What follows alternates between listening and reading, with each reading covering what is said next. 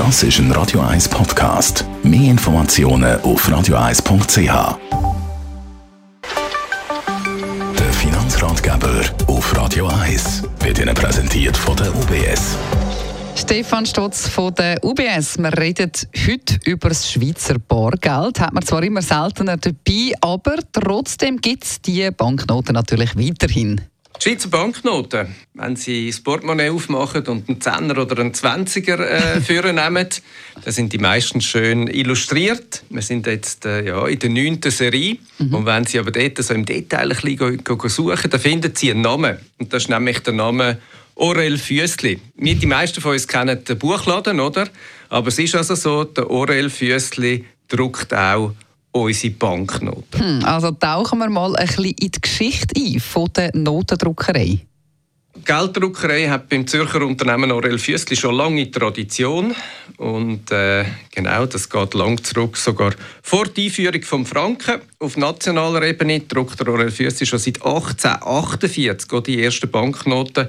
Das steht zumal für die Leih- und Sparkasse vom Seebezirk im St. Gallischen Uznach. Gewesen.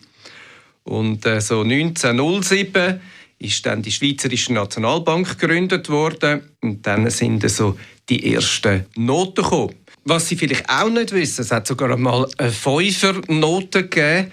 Das geht zurück auf 1914. Dazu mal ist der Fünfliber noch aus 90 Silber gewesen. und die Silberpreise sind so was durch die Decke gegangen, dass der Fünfliber ein Wert hat von 5 Franken 52 und da hat man dringend eine Alternative haben. Und dann ist der Orel Füssli dazu mal beauftragt worden, eine 5 Franken Note zu drucken. Die ist dann geblieben bis 1980. Ähm, formell dann äh, wertlos erklärt ist sie erst in 2000 geworden. Aber schon spannend, was es alles gegeben hat. Ja, und wo stehen wir denn heute? Ja, heute, wie gesagt, die 9. Serie von der Schweizer Banknoten. Auch die ist vom Royal Füssli gedruckt und gilt derzeit als die sicherste Banknote der ganzen Welt. Die hat 15 Sicherheitsmerkmale, vielleicht noch ein paar mehr.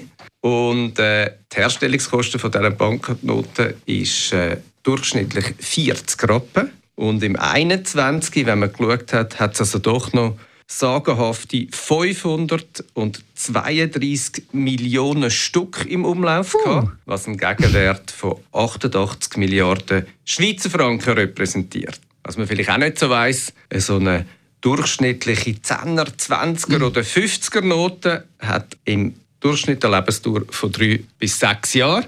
Und von dem her sehen wir schon, Bargeld zwar nicht mehr gleich im Trend wie auch schon, aber es gibt noch wahnsinnig viel in der Schweiz. Sehr, sehr spannend. Vielen Dank, Stefan Stolz von der UBS, für die Reise durch die Geschichte der Schweizer Banknoten.